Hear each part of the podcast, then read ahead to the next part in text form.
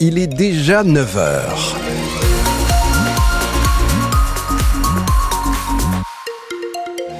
Et 9h sur France Bleu Occitanie, c'est l'heure de l'info, de l'info circulation pour commencer. Faites attention à l'accident, vous en avez déjà parlé, qui se trouve à l'ouest de Toulouse. Nous sommes sur la rocade toulousaine et les deux sens de circulation sont impactés, même si l'accident impliquant deux poids lourds s'est passé euh, du côté de la rocade intérieure. Donc, euh, bah, patience, si jamais euh, vous arrivez depuis la 62 et que vous entrez sur la rocade, il y a eu un accident impliquant deux poids lourds, ralentissement assez conséquent si vous êtes à l'ouest de Toulouse.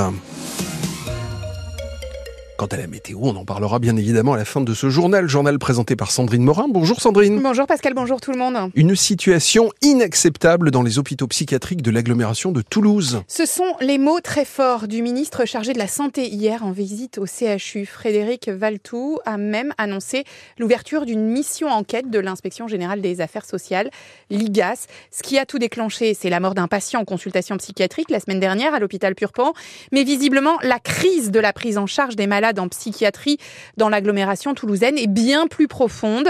Et dans le viseur du ministre, clairement, les hôpitaux privés.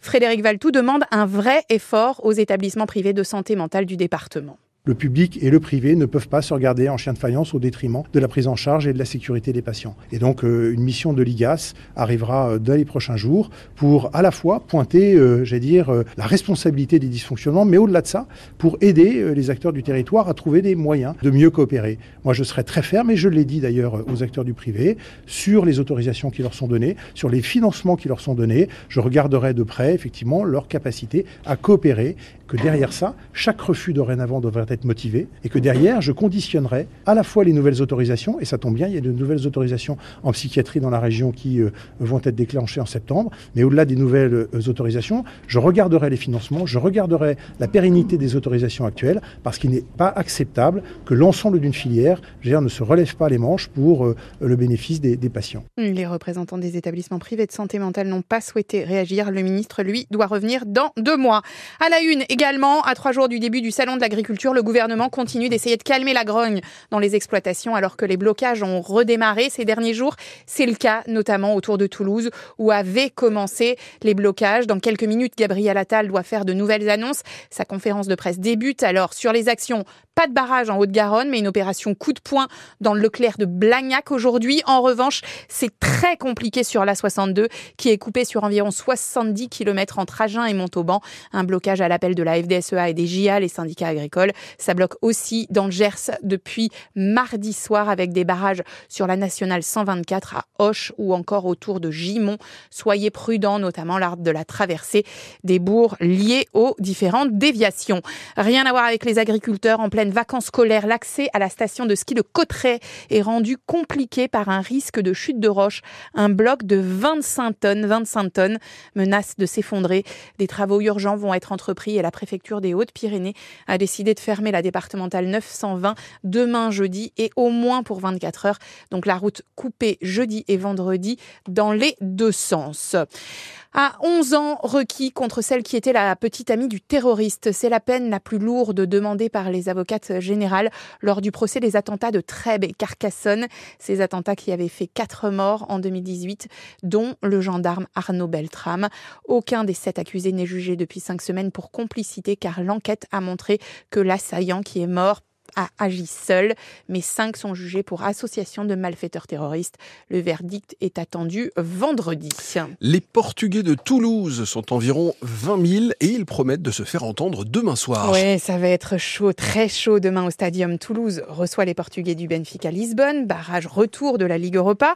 Les supporters violets sont à fond pour ce match historique, mais les Portugais du Sud-Ouest ont aussi envie de faire la fête. C'est ce qu'assure Victor Oliveira. Il est conseiller de la communauté portugaise dans le sud-ouest. Il y a beaucoup de gens qui n'ont pas de ticket pour aller voir le match et qui vont voir le match ensemble avec des amis. J'ai vu même des photos des amis au Portugal qui avaient le maillot de Toulouse et après le maillot de Benfica superposé parce que bon, ils habitent quand même ici, ils aiment bien Toulouse, etc. Mais ils sont quand même son cœur Benfica. Je ne sais pas si ils vont l'inverser parce que là-bas c'est Toulouse en dessous et après Benfica. Mais euh, il y a quand même beaucoup de gens qui sont mariés, par exemple, avec des, des Français française ou l'inverse. Ses enfants, ils ont gagné la nationalité française.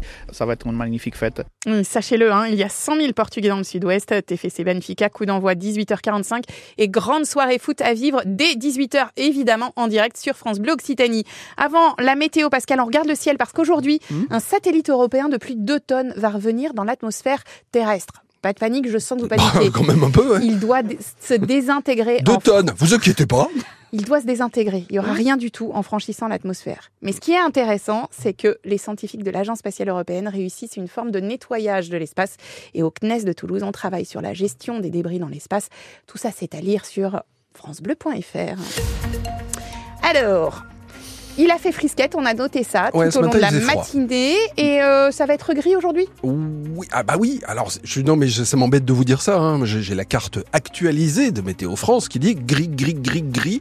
Alors que moi, euh, j'ai regardé euh, par la fenêtre du, de, la, la meurtrière du studio de France Bleu Occitanie. Il fait plutôt bleu pour l'instant. Bon, c'est la grisaille qui doit dominer. les températures, par contre, il n'y a pas vraiment d'erreur. Il faisait froid ce matin. Hmm. Ça s'est bien remonté. Hein. On est sur du... remonté? Ouais, il fait 8 degrés si vous êtes à Toulouse en ce moment. Ça va. Bah, c'est moins que les jours derniers. C'est ça, qui surprend. Mais il y aura la même heure, il faisait 9. C'est pas possible. Non, mais franchement. Oh, un degré d'écart. Non, mais ça va. Bon, et cet après... pas dit comme ça, s'il vous plaît, Pascal. et cet après-midi, il va faire chaud. On attend 16 degrés. Vous avez mis votre gros manteau ce matin euh, parce que bah, vous aviez froid. Et bah, cet après-midi, vous allez souffrir.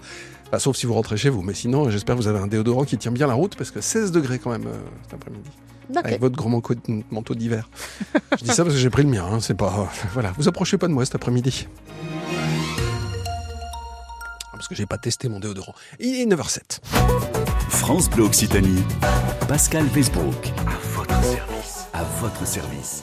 Est-on tous en danger? Doit-on se méfier de nos smartphones, de nos ordinateurs? Des pirates peuvent-ils réellement vider notre compte bancaire simplement parce que on a cliqué sur un email sans y faire attention? Les entreprises elles-mêmes sont-elles condamnées à payer des rançons pour retrouver l'usage de leurs ordinateurs? Bref, le monde tel que nous le connaissons est-il devenu une jungle numérique incompréhensible, sans foi ni loi sur lequel nous n'avons plus aucun contrôle? Des mutuelles se seraient récemment fait pirater. Alors, si même des entreprises censément calées en sécurité se font pirater, comment espérer que nous autres, les braves gens, nous en sortions, hein Eh ben, on va en parler aujourd'hui. À votre service s'intéresse à votre sécurité. N'avez-vous pas l'impression que le monde dans lequel on vit devient un petit peu compliqué hein? Vous n'avez pas marre de vous faire engueuler par votre banque, par votre fournisseur internet, par votre patron, par vos collègues parce que vous n'avez pas un bac plus 12 en informatique, hein? On va le faire calmement. On va le faire calmement. 05 34 43 31 31. Vous êtes les bienvenus sur France Bleu Occitanie. Vous avez peut-être été victime euh, bah, d'une arnaque, d'une cyberarnaque, c'est comme ça qu'on les appelle. Et est-ce que vous vivez dans une entreprise qui est devenue complètement parano et qui vous interdit de faire ce que vous pensiez être normal, à savoir brancher votre clé USB, venir avec votre ordinateur? On en parle aujourd'hui. 05 34 43 31 31. À votre service. Ah oui, parce que le sujet est quand même d'actualité. Marc Zulzmann, vous êtes le président de Cyberrock. Bonjour. Bonjour, bonjour à tous. Baptiste Robert, Robert bonjour. Bonjour. Alors, je vous présente comme un hacker. Vous êtes. Euh... Oui, ça, me va bien. Ça vous va? Non, je, je, vous parle gentiment parce que sinon, vous approchez pas de ma machine. Avec vous, on va parler cybersécurité. Euh, Marc Zussman, on va commencer avec vous, bien évidemment, puisque vous êtes le président d'une société de sécurité. Vous êtes conseiller régional délégué au numérique. Ça veut dire que vous, vous êtes là pour euh, bah, faire en sorte que les entreprises fassent le moins de bêtises possible. Mais la première question, est-ce que c'est possible? Tout est possible. Oui. Avec un peu de bonne volonté, tout est possible. Donc j'ai l'honneur de, présider Cyberrock. Cyberrock, c'est une association euh, créée par la région sous l'impulsion de la présidente de région Carole Delga, mhm. euh, qui est avant tout un centre de réponse à incidents gratuit à destination des TPE-PME, des collectivités, des collectivités